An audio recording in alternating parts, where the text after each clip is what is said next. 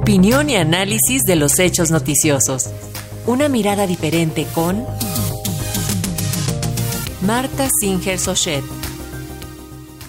Esta mañana la doctora Marta Singer nos habla acerca del debate legislativo en materia electoral. Así que muy buenos días, doctora, adelante, le escuchamos. ¿Cómo están? Muy buenos días. Es un gusto estar esta mañana eh, aquí en, sus frecuencias. Y eh, pues sí, estamos a eh, unas cuantas horas de que el Congreso, la Cámara de Diputados, vuelva otra vez a discutir o bueno, eh, ponga sobre la mesa eh, la, la votación de una iniciativa de ley que eh, ha tenido muy poca discusión pública. No sabemos por qué la semana pasada dejaron en vilo esa decisión.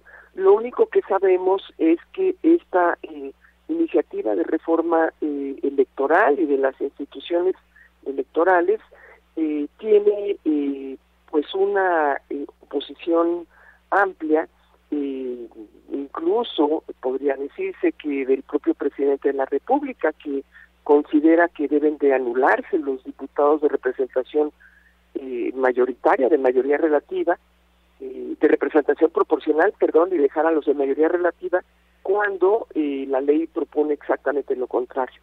no sabemos por qué la semana pasada que tuvieron en sus manos la posibilidad de que el Pleno debatiera y llegara a una decisión sobre esta iniciativa, eh, no lo hicieron.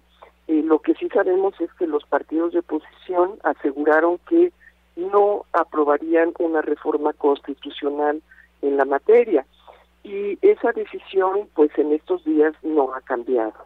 En el, en el Inter eh, se sabe pues que el PRI, que era un partido que podía haber estado en alianza con eh, eh, Morena y eh, los partidos que lo acompañan para lograr contar con los votos suficientes para una reforma constitucional, está entre la espada y la pared en virtud de que su líder, Alejandro Moreno, tiene sobre su cabeza la posibilidad de una, una demanda muy seria que lo pueda colocar en una situación pues eh, delicada frente a la justicia.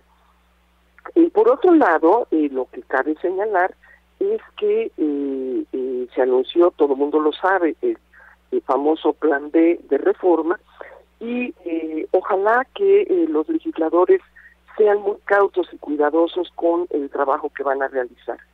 es evidente que nuestro sistema electoral y de partidos es débil todavía, tan débil es que eh, tenemos partidos políticos que eh, eligen a sus candidaturas eh, pues con total desapego a lo que son los intereses de la ciudadanía y por lo tanto luego los que ocupan los cargos públicos carecen de apoyo suficiente o de representación de eh, los eh, diferentes grupos que integran a la sociedad. Eh, la reforma electoral que deberíamos estar pensando debería de comenzar por normar la vida de los partidos, por evitar que sigamos teniendo partidos que viven del presupuesto público y que no nada ni a nadie. Es por ello que las fluctuaciones en sus votos han sido de la magnitud eh, que dejaron las elecciones del 2018 y eh, tenemos pues partidos que son sumamente, sumamente débiles. No hemos logrado construir en nuestro país un sistema de partidos a la altura de los reclamos democráticos de la ciudadanía. En segundo lugar, eh, nuestros legisladores deberían de garantizar que efectivamente las entidades federativas gocen de eh, la autonomía que eh, implica el pacto republicano en el cual convivimos diferentes espacios de la nación. Y ahí garantizar que los intereses diversos estén igualmente representados seguimos teniendo un país donde una, eh, un cuarto de la población, 20, 25% de esta, integrada por los grupos de pueblos originarios, sigue estando ausente del espacio adecuado de la representación política. Y eh, es en esos temas en donde deberían de centrar la atención y no solamente en eh, eh hacerse de la mayoría para tomar decisiones a nombre de grupos que no necesariamente representan la pluralidad de la sociedad.